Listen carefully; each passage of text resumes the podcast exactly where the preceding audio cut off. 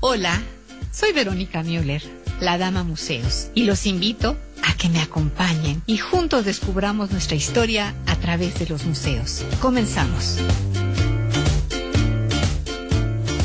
10, 9, ignition sequence start. 6, 5, 4, 3, 2, 1, 0. Museo amigos, museo familia, museo comunidad. ¿Qué creen? Estamos llegando del espacio para darles la bienvenida.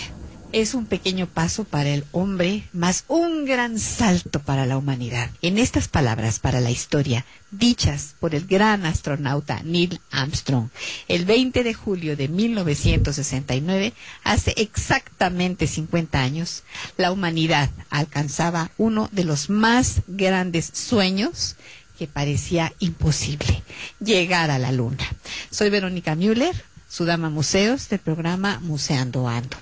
Nos están escuchando por internet para todo el mundo www.radioformula.com.mx en el 104.1 de FM y en el 1500 de AM abriendo la conversación. Y tenemos una multilínea 5166-3404. Llámenos y abramos la conversación. Gracias Grupo Fórmula. Transmitimos en vivo Ojo, muchachos, jóvenes, niños, por Facebook Live, Museando Ando Oficial. Y en las redes sociales nos encuentran como Museando Ando en Facebook, YouTube, Instagram, Twitter y arroba la dama museos. Correo electrónico museosando gmail.com. Eh, WhatsApp 55 49 19 78 30. Mi gratitud a mi museo equipo, Sai Lili, Jesús, Abel, Marcial, Jonathan, Memo, Alfonso, Aleida, Lucero. Y saludos, claro, los museos saludos a todas las personas que encuentro en la calle y las invito a que nos escuchen, a nuestros museo escuchas, a los museo amigos que nos siguen en las redes sociales. Y al terminar, ojo, nuestro programa por radio, continuamos la transmisión por Facebook Live con el bonus. Gracias por seguir con nosotros. ¿Y qué creen? Este programa quiere patrocinadores. 55 36 70 09 54. Saila se atenderá. Y pues ni más ni menos está mis grandes maestros, el maestro Fernando Ramírez y Daniel Nájera, que nos van a platicar justamente de esto que acabamos de decir en la introducción del programa, los 50 años cuando el hombre pisa la luna.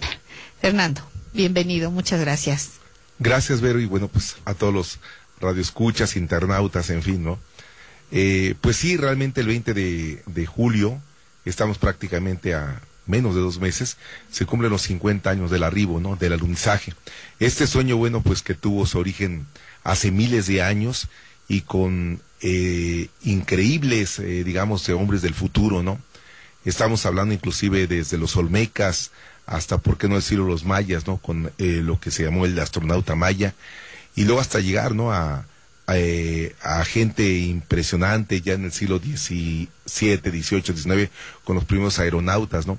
Pero por supuesto que también pasando por los hombres del Renacimiento, ¿no? Copérnico, eh, Copérnico, eh, Kepler, Galileo Galilei, eh, Leonardo da Vinci, ¿no? Todos ellos.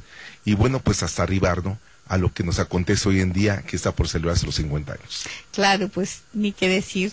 También le damos la bienvenida a Daniel Nájera, maestrazo. Muchas gracias, Vero, por la invitación. Y sí, estamos aquí reiterando otra vez en tu programa. Gracias por invitarnos de nuevo y los vamos a esperar este en esto que vamos a dar en el Centro Nacional de las Artes el día 14, 15 y 16 de junio eh, con este gran tema que son los 50 años de la llegada del hombre a la luna y pues vamos a ver, como decía el profesor Fernando, a grandes eh, hombres, grandes científicos, cómo, cómo la humanidad en estos 3.000 años ha alcanzado un nivel evolutivo de tecnología y de pensamiento que tal vez solamente en, los primeros tiempos solamente se soñó. ¿no? Perfecto, pues, museo amigos, regresamos con más de Museando Ando y gracias por estar con nosotros. Bonsoir. Un grand merci à Véronique Muller. Merci de tout ce que tu fais en matière de promotion de notre bel métier de guide de tourisme. Estás abriendo la conversación en Museando Ando. Visita nuestras redes sociales, Facebook e Instagram como Museando Ando Oficial, ahora también en YouTube como Museando Ando. Amigos, como este programa habla de museos y de cosas que ya pasaron por la historia, me es imprescindible decirles que aquí nos honraron Daniel y Fernando con la presentación del Sargento Pimienta y el movimiento del 68 en el CENAR, del cual yo estuve presente, y no miento ni exagero. Yo llegué una hora y media antes y de puro churro entré, porque se llena por la calidad de este par de monstruos maestros que nos dan todo, todo porque nosotros sepamos qué pasó en ese entonces, pero de una manera muy dinámica, no aburrida. No, ay, los jóvenes no piensen, qué flojera, ¿qué le vamos a ver a eso? No, no, no, no, espérenme. Ustedes saben que aquí, Museando Ando, su, su misión es traer lo mejor de lo mejor para ustedes. Eh, Fer, ¿por qué le pusieron el título de Orbis Tertius a este proyecto? Porque fíjate que consideramos, este, Verónica, la verdad muy buena pregunta, ¿no? Inclusive donde eh, vamos a presentar el proyecto en el Centro Nacional de las Artes. Eh, el nombre creo que era muy eh, polémico en un momento dado porque, bueno, el primer título pues es a 50 años de la llegada del hombre a la luna, ¿no? Pero creo que realmente hay un título que es también muy importante sobre cuándo fue la primera ocasión en que el hombre orbitó el planeta Tierra. Eso es tan, pero tan capital como haber llegado a la Luna prácticamente eh, siete años después, ocho años después, ¿no? El primer hombre que orbitó la, la, la Tierra fue, eh, retando la gravedad, todo esto, eh, Yuri Gagarin, ¿no? De la otra Unión Soviética. Y esa fue una noticia que ahora sí, valga la, la redundancia, le dio la vuelta al planeta, ¿no? En cuestión de segundos. Y el orbitar, jamás, vamos, en la historia, el hombre pues había siquiera eh, soñado, pensado cómo orbitar bajo el influjo de la gravedad el planeta, ¿no? En un momento el ser humano se puede desintegrar y ahí se vio la altísima tecnología, la ciencia, la preparación lógico de, de más de dos mil astronautas, perdón, en este caso cosmonautas de la Unión Soviética, para que quedaran dos, en ese caso Yuri Gagarin y Tito. A final de cuentas, pues uno de los dos tenía que que ir, el otro quedarse, y bueno, pues para la historia quedó Yuri Gagarin. ¿no? Ese es el primer tema, digamos, cuando realmente ya de ahí se perfila la llegada, es el primer paso, vamos, ¿no? Grandioso que fue en 1961. Después lo que seguiría, pues 1969, ya el hombre, después de estar en la órbita terrestre, vámonos hacia la luna. Yo te suplico, Dani, que nos digas despacio y con buena letra exactamente los días, el lugar, para poder llegar y no perdernos de esta magna conferencia. Eh, sí, pero eh, los días es de este evento que daremos en el Centro Nacional de las Artes es 14 de junio. Empezamos ese día a las 4 de la tarde y terminamos a las 6.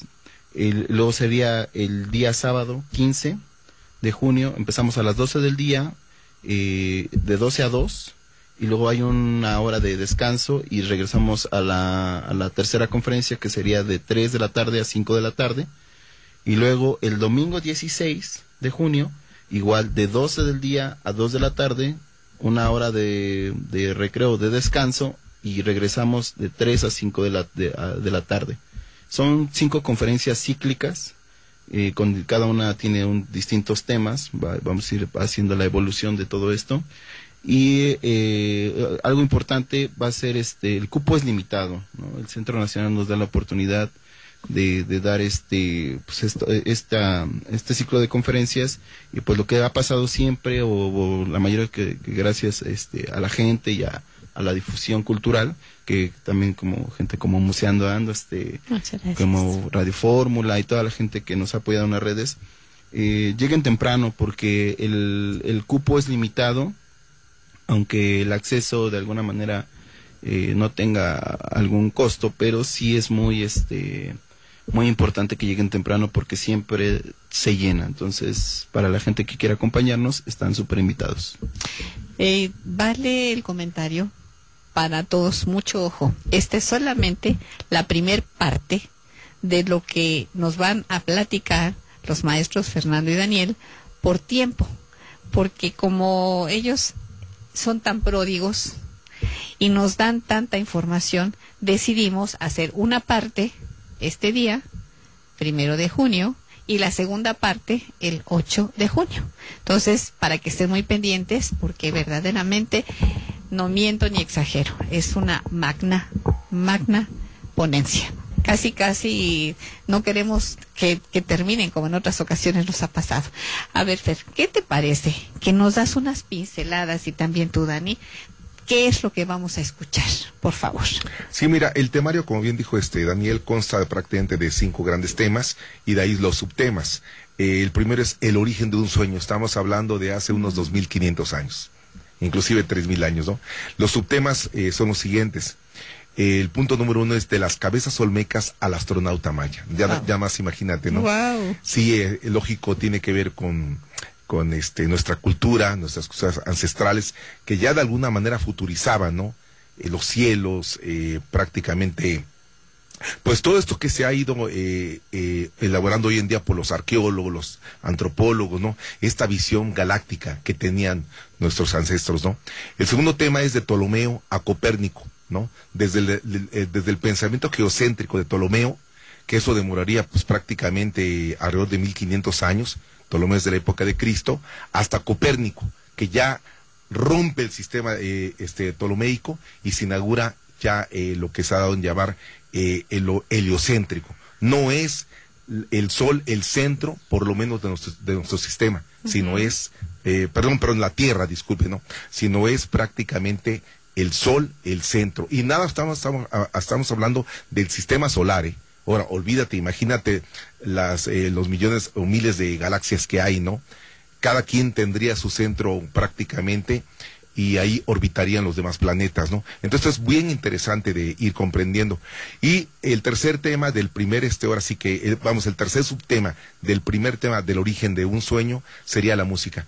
Y aquí nos vamos con la música de las esferas, imagínate, ¿no? Desde Pitágoras prácticamente hasta esta manera de introducir cierto mecanismo de música, de lo que él pensaba, cómo en un momento podía eh, eh, escucharse en el universo los sonidos de cada planeta. Nada más imagínate, ¿no? Y por lo tanto, la música de las esferas, ¿no? Hasta llegar, lógico, al entendimiento ya con Copérnico y sobre todo con Kepler, ¿no? Cuando elabora los primeros guiones que en aquel tiempo, pues lógico, no se interpretaron, ¿no? Y que hoy en día, gracias a la NASA, ya se puede escuchar todos estos sonidos que, bueno, de los cuales ya hablaba, por ejemplo, eh, Pitágoras, ¿no? El segundo tema son los primeros aeronautas de los siglos pueden ser 17, 18 y 19, ¿no? Ahí ya estamos con los primeros que, eh, digamos, esta invasión de los globos este, aerostáticos, eh, después de estos globos con sus canastillas, aquellos hombres que se atrevieron a retar, fíjate nada más, el futuro con- eh, brindando prácticamente hasta su propia vida, ¿no? Y en este caso los subtemas serían, y el hombre tocó el cielo, de Tsiolkovsky y la teoría de los cohetes multifase, y el tercero sería la música y ahora el impresionismo sideral, ¿no? Ya estamos hablando, bueno, de músicos que no se le ha dado la connotación de que sea una música espacial, pero que sí, eh, digamos, la composición musical, por ejemplo, de algunos compositores como Gustav Mahler, ¿no? O como Debussy, sí eh, parecería que la música ha cambiado, que se ha roto todo el, el- el modelo de la música barroca, de la música romántica de, de Beethoven o de la música en un momento mozartiana, y ahora ya viene y surge un modelo de música hacia el futuro. ¿No? A- a- en ese sentido, bueno, eh, tenemos los primeros compositores que se atreven, ¿no? A, marcar este derrotero que curiosamente no se ha estudiado todavía, ¿no? El tercero sería el siglo XX, la cuenta regresiva de la construcción de la luz a los hermanos Wright, ¿no? Imagínate la construcción de la luz, sobre todo un monstruo, ¿no? Que fue para mí, vamos, eh, quizás el genio más grande del siglo XX, el inventor, ¿no? Que sería Nikola Tesla, ¿verdad?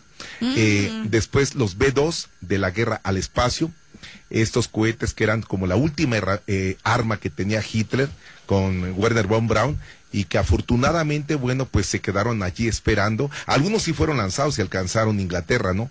Pero pues ya la guerra estaba terminando y después esto da un vuelco de la guerra al espacio. Y el tercer subtema sería la música como la experimentación del sonido.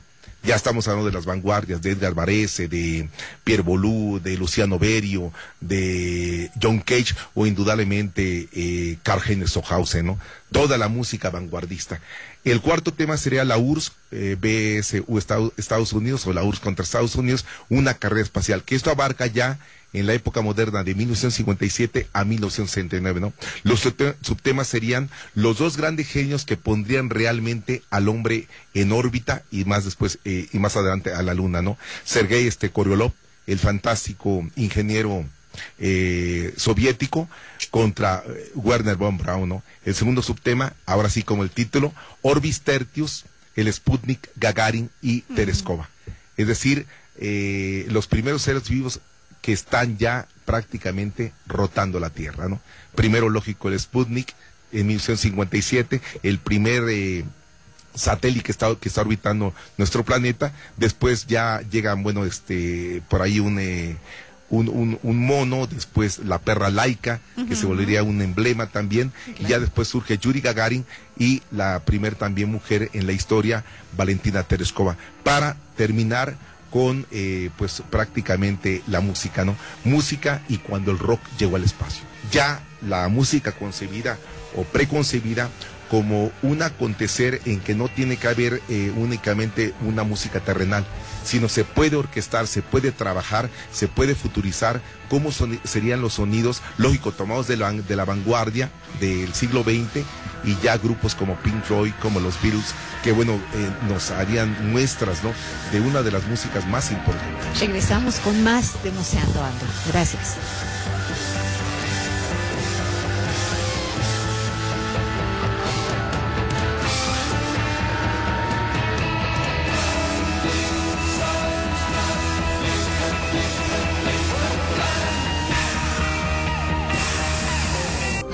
Nuestras redes sociales, Facebook e Instagram como Museando Ando Oficial, ahora también en YouTube como Museando Ando. Mis amigos, continuamos aquí con esta es nada más para abrir boca de todo lo que van a ver. Y les quiero decir a ustedes y a los muchachos y ahorita a nuestro siguiente invitado que a mí me da la curiosidad ver el rostro de los jóvenes y de los adultos que están ahí. No parpadean, y una chica pensó igual que yo, ¿y a dónde les cabe tanta información a este par de maestros? De verdad, eh, se lo hemos implorado que nos enseñe a retener tanta información y cómo la platican tan sabroso. ¿No es así, Dani? Te lo he dicho miles de veces. Muchas gracias.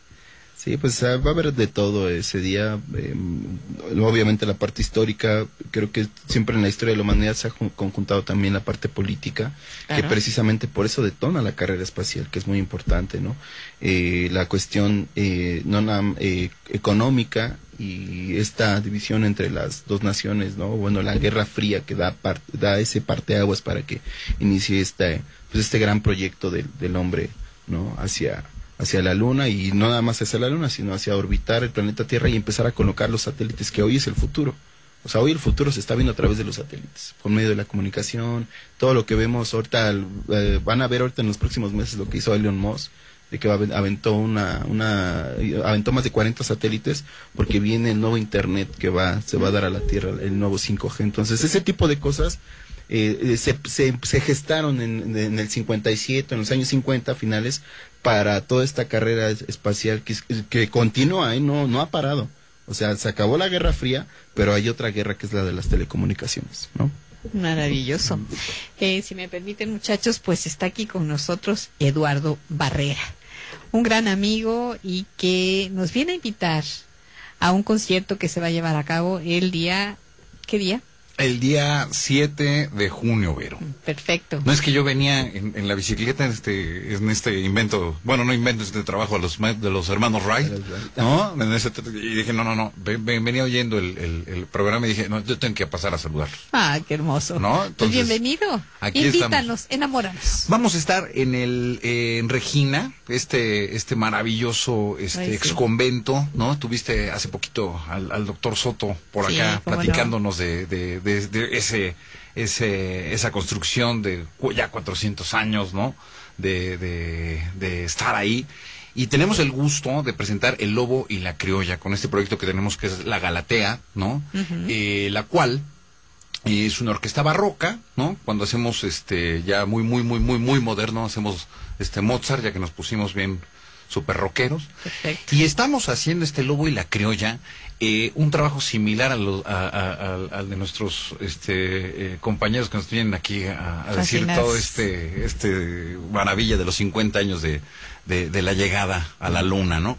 Eh, ¿Por qué? Porque nosotros estamos relatando, imagínense lo que hubiera sucedido si ya estuviera colonizado Marte y todas las historias que estuviéramos escuchando de los que están por allá y lo que está viviendo. Ese periodo barroco que nosotros estamos haciendo de ultramar no, del otro, sí, es del otro lado, es, como que hablar del espacio, la última frontera. ¿no? Era el mar. El mar. ¿no? Entonces, eh, estamos narrando toda esta música de Sudamérica, eh, del virreinato, de, del Río de la Plata, a, la Nueva España. Estamos hablando del mate al chocolate, mm, ¿no? Mm, Entonces, es maravilloso lo que vamos a estar este, eh, ahí trabajando. ¿En donde En el lugar de la música. ¿Sí? En un espacio de 400 años, eh, que seguramente eh, mucha de la música que vamos a estar escuchando ahí se generó en este, en este, en este, no se generó en este convento, se escuchó en este convento, eh, que es una zona femenil, como bien conoces, que es Regina, Jerónimas, Vizcaínas, y es maravilloso todo el trabajo que se tiene ahí, este, eh, de rescate, de música, cosas que no conocemos, eh, cómo se emocionaban, ¿no? Entonces ahí estamos divirtiéndonos, este, como siempre, como enanos, ¿no? Eh, no sabemos hacer otra cosa, somos perfectos buenos para nada y Oscar Wilde nos respalda. Entonces nos dedicamos a hacer música y a pasárnosla muy bien, muy bien. El arte de bien vivir, ¿no? Con todos ustedes. Por favor, danos exactamente cómo llegar, danos los datos, si tienes redes sociales, de qué hora qué hora es el concierto. El concierto es a las 7 de la noche. Sí. Eh, no es cierto, perdón. Es a las 8 de la noche el 7 de junio. Eh, la forma de, de, acercarse a los boletos este, eh, y demás, eh, nuestras redes sociales, que es la Galatea OB en, en Facebook. Ahí sin mayor conflicto están todos los, todos los, anuncios y todas las cosas que estamos ahí eh, coordinando con todos. ahí pueden localizar esos boletos. Y fíjate que estaría padrísimo que en encargo, en encargo del, del, del doctor Soto y en encargo de Regina me dijo, yo me pongo con unos boletos para el público de ver. Ay, mi doctor Soto tan adorado. Entonces, este, pues vamos, vamos a, no sé, buscar una, una, una trivia alrededor del, del, del quehacer o lo que ustedes, ustedes digan, ¿no? ¿Quién fue el, el globero más famoso de, de México, ah, no? Eso lo acaban de decir. Yo ya me fijé, ¿no? Entonces, quien conteste eso, tres pases dobles. Tres pases dobles. Tenemos que llenar. Cada vez que veas un museo, ahí vamos. Cada vez que veas una obra de teatro, métete. Cada vez que, concierto. que hay un concierto, cada vez que alguien tenga una idea, eh, ayuda, ayuda con tu presencia. El arte nuevo necesita amigos. Sí, definitivamente. Pues Lalo, muchísimas gracias y ahí estaremos. Yo, me voy, me voy. Yo no me, no me lo voy a perder por nada del mundo. ¿Tú nunca te pierdes nada? No sé, cómo le haces. Es la omnipresente Vero.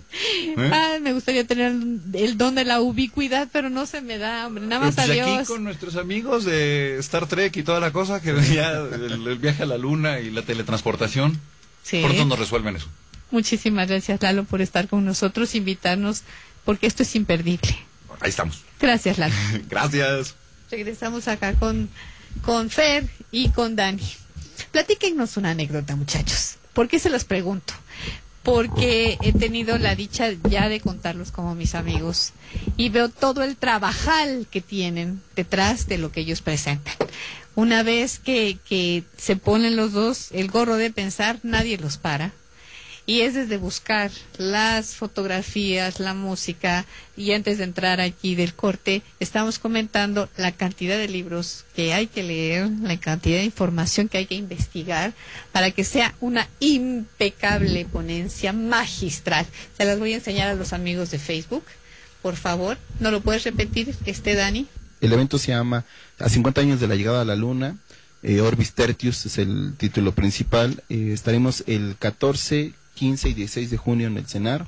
Y es el centro más grande de toda América Latina de, arte y cultura. Y este lleguen temprano. la primera será el viernes a las de 4 a 6 de la tarde, viernes 14 de junio. Y luego la otra será el sábado de 12 a 2 y la tercera conferencia es de 3 a 5 y luego el, el domingo 16 de junio de 12 a 2 otra vez y de 3 a 5 de la tarde la quinta conferencia, ¿no? ¿Y qué dice el CENAR? ¿Hay un costo? Eh, no, eh, no tiene costo, nada más que el cupo es limitado. Entonces yo les recomiendo que lleguen 45 minutos antes o una hora para que vayan agarrando lugar, porque normalmente pues se llena y ya se cierra la puerta y no hay manera de... O se queda gente fuera. No, entonces, se prometo, no hay manera. Sí, entonces eh, les recomendamos que, que que lleguen temprano y de verdad va a ser una experiencia increíble porque vamos a, ir haciendo un repaso por todos estos hombres de ciencia, vamos a ver videos increíbles y que de alguna manera tomemos conciencia, ¿no? En qué mundo estamos viviendo, O sea, y que estos tipos que no tenían tecnología, de alguna, de alguna forma vieron el universo, vieron las estrellas, hicieron cálculos casi perfectos, ¿no? Entonces creo que ahora es una manera de cuestionarnos que ahora tenemos todos los teléfonos, tenemos ubicaciones por satélite y qué estamos haciendo, ¿no? Hacia dónde estamos mirando, ¿no? Hacia el, hacia el cielo o hacia el suelo, ¿no? Entonces creo que es una forma padre de, de, crear esta reflexión y, de verdad no se van a arrepentir de ir. Eh, es un gran trabajo, vamos a ver imágenes que tal vez jamás han visto en su vida y lo digo con sin temor a equivocarme. Ay, jale, ¿qué opinas, Fer? Pues sí, eh, realmente mira, sí es un proyecto que nos ha llevado prácticamente más de ocho meses en estar, este, pues lógico, buscando, rescatando textos, eh, también la música, porque bueno, aquí es algo bien interesante, como bien dijo Lalo, ¿no? Eh, tenemos música prácticamente desde lo que pensaría, ¿no? En aquel momento Pitágoras, ¿no? Lo que escribió y describió Kepler, y que fue una música que para, para su tiempo no fue interpretada. Eh, más adelante, bueno, viene lo que nos llamamos la música sideral, que tiene que ver dentro del contexto de la música de concierto, a la que llama música clásica, y luego para llegar ya a la música de experimentación del sonido, ¿no? Entonces, es, digamos, como igual una cronología a través de la música, a través de la historia, que tenga que ver con la música sideral o música espacial, ¿no? Y bueno, pues para eh, las nuevas generaciones, indudablemente el rock, pero no el rock visto desde el punto de vista comercial, sino las grandes obras que se escribieron, por ejemplo, hay un genio llamado Joe Meek, ¿no? Desde los años 50, que él escribe la primer prácticamente documentación eh, eh, grabada que se va a dar con los eh, sonidos como él los pensaba, ¿no? Y luego vienen pues ya eh, los músicos que nosotros hemos pensado que más que surf eran eh, obras que entraban dentro del, del canal de la música espacial, hasta llegar a gente como David Bowie, como el mismo Sid Barrett, fundador de Pink Floyd, y bueno, y músicos como Isao Tomita, ¿no? Que ya utilizan las primeras computadoras ENIAC para trabajar toda esta música. Y yo creo que me retiro con una frase que de alguna u otra manera recojo de Nietzsche por lo dicho por nuestro compañero este Eduardo, ¿no? El Lalo. Nietzsche decía, me tocó ser filósofo, me tocó ser un pensador, un analista de la realidad, pero ¿qué hubiera dado yo por ser músico? Y esto lo digo porque él finalizó su vida diciendo, solamente la educación, la cultura y las artes pueden salvar Y yo lo sigo manteniendo, creyendo que es así. Muchísimas gracias, amigos. Ahí la segunda parte, día 8, no lo olviden.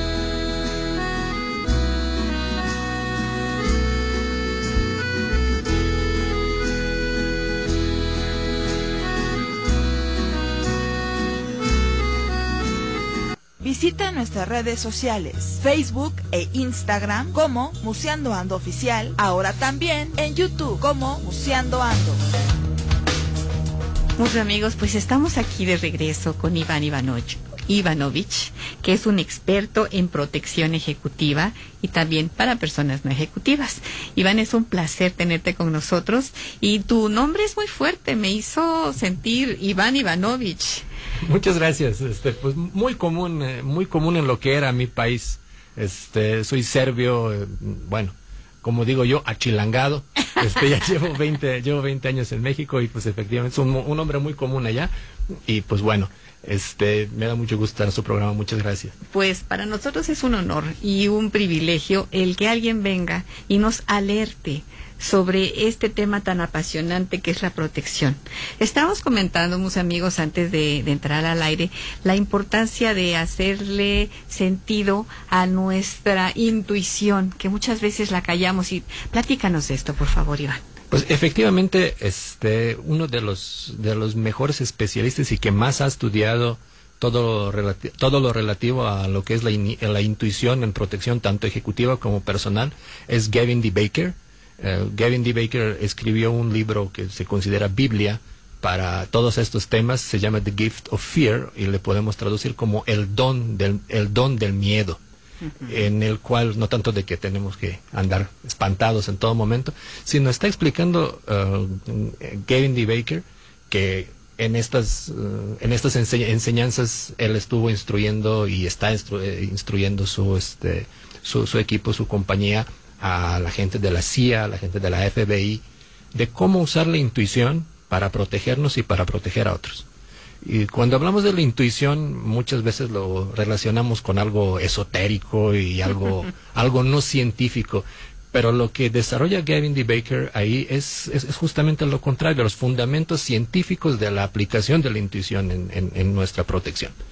Generalmente, si llegamos a hablar de las, sobre las víctimas de violencia o que los han asaltado, los ha pasado algo, muchas veces pasa de que la persona dice, es que este me dio mala espina, pero no le hice caso. ¿Cómo llegamos a esto? Entonces lo que, lo que generalmente se explica es que nuestros sentidos reciben una enorme cantidad de información de nuestro entorno que se almacena en nuestro subconsciente. Y a nivel consciente no todo está disponible al momento. Entonces, nuestro subconsciente, que ya está totalmente alertado de que, algo anda mal, trata de este, trata de avisarnos, trata de alertarnos a través de estos señales este, que nos manda la subconsciencia, lo que dicen es que sentía como que una presión en el estómago, etcétera, que eso está muy relacionado con el sistema nervioso y esto nos alerta y decimos, bueno, este me dio una mala espina, ¿no? Entonces, a este, lo, que, lo que enseña Gavin D. Baker es justamente esto, cómo aprovechar estos, eh, estos impulsos de sobrevivencia para poder protegernos. Entonces, y lo podemos encontrar inclusive este, esto en las recomendaciones que hasta los, no, no sé todavía si está en el internet, la Secretaría de Seguridad Pública aquí mismo en la ciudad, y dicen, si tú ves a alguien que no te parece que te da mala espina por cualquier razón, crúzate del otro lado. O sea, es sumamente importante hacer, este, hacer caso este, a, nuestra intuición y, de esto, pues justamente vamos a, este, vamos a hablar más adelante. Claro que sí. Eh, platícanos eh, un poquito. Van a tener un congreso, ¿verdad? O, una, una propuesta de, de un estudio. Efectivamente, el, el 18 y 19 de junio vamos a tener la segunda edición de lo que llamamos EP Summit, que es el Summit de, Protección Ejecutivos, en los cuales llegarán los representantes de, la escuela y de la empresa de Gavin D. Baker. Y nos darán un taller este sobre que justamente se llama The Gift of Fear, que es el que es su taller emblemático muy conocido, digo, el libro lleva ya su éxito desde hace 20 años. Y justamente nos van a hablar cómo aplicar esta intuición y bueno, y una serie de detalles más tanto para proteger al ejecutivo, nosotros que tenemos ejecutivos a cargo, o cómo se puede, este, cómo lo puede utilizar un individuo este, que a lo mejor no requiere protección. Bueno, todos requerimos protección, a lo mejor no hay recursos para ello. Claro, claro. Y, digo, eso, eso lo vamos a llevar a cabo en el, World Trade Center y entre otras cosas, claro, pues habrá más, más exponentes. Una pregunta obligada fue decirle, Iván, oye, ¿qué hacemos con las llamadas de extorsión? Porque esto tiene un chiste y lo estamos comentando, pero qué mejor que tú como experto nos digas. Pues parece que últimamente se, lamentablemente se convirtió en una, en una epidemia y una gran industria delincuencial. Las llamadas extorsivas hay una gran cantidad que, que ocurre este, a diario. Antes han sido, pues bueno, un poco más simples en el cual las llamaban, decían, pedían dinero. Sin embargo, ahorita llegan a tener un poco más de información sobre, sobre las personas, que información que probablemente se vende, por decir algo, ¿no? Y, y muchas veces ocurre que ya sea que contesten los niños o que conteste el personal que nos está ayudando en, el servicio que tiene que ser debidamente este instruidos, exactamente. no leccionados instruidos. Eh, eh, esa es la palabra y muchas veces saben hasta dónde se encuentran ciertos valores y muchas ocurren de que llaman este presentándose como como la persona este como el dueño de la casa que tiene o sea, tiene un problema y que necesita que hable en una serie de cosas este muy muy este em, que generan mucha tensión para que finalmente accedamos y que se les entregue este el dinero a determinados lugares o determinadas formas. Lo más importante en ese tipo de casos es este no entrar al juego colgar y asegurarnos debidamente este, de que la persona que refiere realmente está en, problemas y a eso hacerlo este, a través de un procedimiento que tiene que ver con un plan familiar de, seguridad. Y digo, yo soy muy en contra de, dar los tips, en, ya sea en las pláticas o en cualquier tipo de diálogo ¿Por qué? Porque eso es como que sería restar la importancia a la seguridad, ¿no? Porque seguridad no es algo que se resuelve con unos tips. Si uno va con el doctor, no le dice, doctor, me duele la panza, dame unos tips. Pues no, no hay tal cosa, el doctor nos tiene que revisar, ¿no? Entonces eso es en cuanto a la seguridad de cada familia. O sea, tienen que tener este un, un plan de seguridad. Y no solo este, en cuanto a las llamadas extorsivas, sino también lo que hemos comentado desde, este, desde los temas de protección civil, qué pasa si se quema la casa, qué pasa si tiembla, qué pasa cuando pasa una serie, una serie de cosas que pasan en nuestros traslados, qué pasa si alguien llama, a quién llamo primero, con cuál, cuál sería la contraseña para que yo sepa, podemos tener una contraseña familiar para que yo sepa que realmente me está llamando mi papá o realmente me está llamando este un, un, familiar porque realmente sabemos de que este tema de las llamadas extorsivas es una epidemia y se resuelve a través de un plan general de lo que es mi seguridad personal. ¿Qué tal que nos enamoras y a los amigos les dices una probadita? Pues bueno, eh, antes que nada, digo, ya, ya lo destacamos de Gift of Fear, también vamos a tener eh, un taller sobre la sobrevivencia urbana. este que lo va a llevar a cabo Ernesto Mena, que es especialista en estos temas, que habla sobre los conceptos de hombre gris, de cómo no ser elegido eh, como víctima, este, cómo sobrevivir en los, este, en, los ambientes donde estamos donde, expuestos a la, a la violencia, porque lamentablemente sabemos que inclusive se, ha hablado ahorita el secretario de este, Seguridad Pública Ciudad Ciudadana de una emergencia nacional en el, con el tema de la violencia porque ha crecido mucho. Entonces, ¿qué es lo que podemos hacer este, los, los, los, ciudadanos que a lo mejor no necesariamente tenemos la, la protección? Para sobrevivir en, los, en este contexto este, tan violento. Esto va a ser una parte de lo que vamos a ver y también para los, este, las personas que tienen este, la protección, pues bueno, cómo elegir a un, a un protector. Por supuesto, este, claro. ¿Qué hacer para anticiparnos y evitar el peligro? ¿Cómo colaborar? con la persona que nos protege, este, cómo elegir a la empresa que da estos servicios. Entonces, de todo esto que está tan, tan necesario, que pues bueno, podemos darnos cuenta que han pasado muchas cosas este, complicadas al respecto desde, este, bueno, ayer hubo un, una, un paquete bomba, etcétera, ¿qué hacer para evitar ese tipo de cosas? Sí. En todos eh, Iván, todo esto que nos estás diciendo, verdaderamente te lo agradecemos, porque normalmente andamos, como comentábamos antes, hace un momentito, que hasta el mínimo detalle que le da uno la puerta abierta a las personas que les gusta estar haciendo el mal es el celular. Por Dios, te suplico de la manera más atenta que nos alertes. De verdad, nunca está por demás insistir en el peligro de no estar atento en el uso y el abuso del celular. Efectivamente, bueno, cuando estamos hablando alguien que con alguien que fue víctima de violencia o que lo asaltan, etcétera, podemos escuchar de que atribuye los poderes mágicos a los delincuentes. ¿Por qué dicen? Pues es que salió de ningún lado. Esa es generalmente la, explicación. Yo rara vez he escuchado un asalto que alguien diga, oye, pues vi a la persona como unos 50 metros y se estaba acercando poco a poco hasta que me asaltó. Nunca he escuchado esto. generalmente dicen, oye, pero salió de ningún lado. No, las personas no tienen facultades mágicas. Claro. Se nos acercaron porque no hemos puesto la atención. Exacto. Y no solo sí, celular, pues es el, es, el mayor enemigo, ¿no? Primero, hasta es peligroso estar caminando teniendo el celular porque nos podemos a tropezar y caer, ¿no? Para no ir más allá. Claro. Sin embargo, este, todo lo que es la distracción, pues ese es algo, este, pues muy favorable para los que cometen ilícitos. No vieron el delincuente, etcétera. Si nosotros vemos delincuentes de lejos, al delincuente no le gusta que lo vean. Entonces, este, si nosotros estamos observando continuamente nuestro entorno, ya sea que caminemos, ya sea que estemos manejando, disminuye la posibilidad de que, de que seamos víctimas de, de un asalto. No la, no la elimina, por supuesto, porque no existe una seguridad al 100. Sin embargo, pues ya estamos reduciendo, que esa es la seguridad, reduciendo probabilidades de que esto suceda.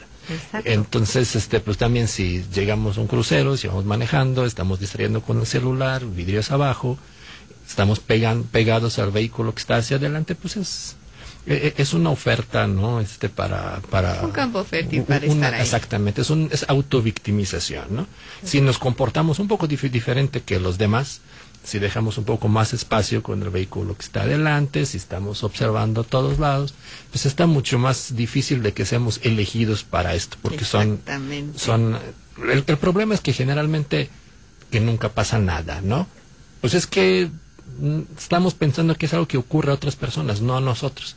Entonces, ah, pues no pasa nada, es que siempre paso por aquí. Entonces, esto de que no pasa nada es un gran enemigo de, de nuestra seguridad personal. Claro, claro.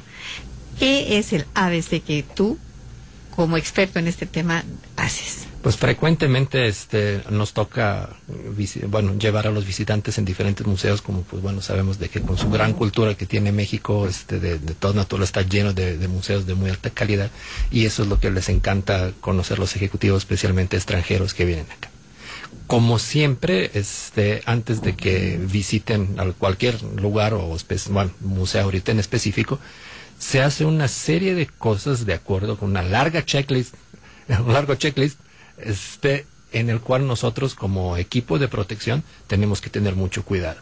Tenemos que recorrer previamente este, el lugar, conocer sus condiciones de seguridad del museo, saber cuáles son las entradas, salidas, este, cuáles son los puntos seguros en el caso de que tiemble o cualquier otra cosa, cualquier otra cosa sucede. En todo momento tenemos que saber qué vamos a hacer con nuestro ejecutivo ante, ante cualquier amenaza que puede suceder. Y claro, este, tenemos que hacer un acuerdo de protección con las personas encargadas de seguridad del, del propio museo, del lugar, para que nos faciliten el acceso y tránsito de la persona que cuidamos, porque evitamos la exposición, que es lo más importante de protección ejecutiva, evitar la exposición de nuestro ejecutivo a riesgo.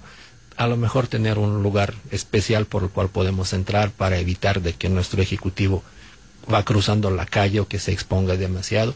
Y también tenemos que hacer todo lo necesario y tener toda la información, el museo, por dónde vamos a dirigir nuestro ejecutivo para que no provoque un conflicto con los con los demás visitantes que eso es lo más importante este con la propia seguridad delante porque muchas veces este los elementos de protección ejecutiva a lo mejor que no han hecho esta preparación anteriormente pueden llegar inclusive a conflictuarse hasta con el personal de seguridad, etcétera, que eso también molesta a las personas que vienen a visitar el museo. Y nuestro y lo importante para nosotros es de que nuestro ejecutivo pase este un buen rato este en el museo que lo disfrute sin llamar la atención sin conflictuarse con los demás y este obviamente nosotros siempre evitamos de todo lo que tiene que ver con esta prepotencia que de repente se le atribuye este a nuestro medio y que pues bueno no generalmente no es fundamentada. La mayor parte de, de los escoltas que trabajamos en la Ciudad de México que somos muchos somos este somos muy profesionales y trabajamos de una manera pues muy discreta. Sin embargo pues bueno este muchas veces y mucho ojo porque normalmente las personas comunes y corrientes nos podemos ir bajo la línea de la película, por ejemplo, de Bodyguard, eh, El Guardián, que dista mucho de la realidad, ¿no?